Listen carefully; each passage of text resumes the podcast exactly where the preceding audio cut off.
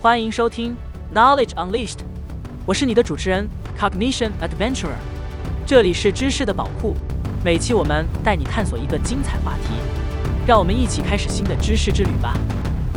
今天我们要带大家去参观一个非常特别的博物馆——失败的产品博物馆。就像种子需要在黑暗的土壤里挣扎出新芽，创新和成功往往伴随着失败的经历。这个博物馆。就是为了向那些曾经常试却未能成功的创新者和他们的产品致敬。首先，让我们走进这个奇妙的博物馆。一进门，你会发现摆满了各式各样失败的产品，它们就像是那些被遗忘在历史角落的宝藏，等待着我们去挖掘、研究，并从中汲取智慧。在这里，我们可以看到科技史上的大大小小失败案例，如同一幅五彩斑斓的失败拼图。举个例子。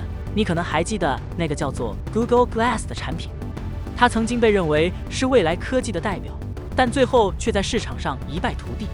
正是因为它在隐私、穿戴舒适度和价格等方面的种种问题，让 Google Glass 成为了科技史上的一个失败典范。继续探访这个博物馆，我们还可以看到其他许多失败的产品，如苹果的 Newton PDA、奇异公司的早期电子邮件设备 V-mail 以及飞行汽车 Aero Car。他们都曾经是时代的先驱，却因为各种原因未能取得成功。这里所呈现的不仅是一个个失败案例，更是一部生动的创新史。或许你会问，为什么我们要去关注这些失败的产品呢？答案很简单，那就是因为他们教会了我们珍贵的教训。每一个失败的产品背后，都有着无数的经验和智慧等待着我们去学习。下面，让我们来看看三个有趣的案例。第一个案例是 Segway，一款曾经被认为能够颠覆城市交通方式的个人代步工具。然而，由于其昂贵的价格、操作难度和道路法规的限制，Segway 最终无法普及，成为了一个失败的经典案例。从中我们学到，一个好的创意并不一定能够成功，有时候现实因素和市场需求才是决定产品命运的关键。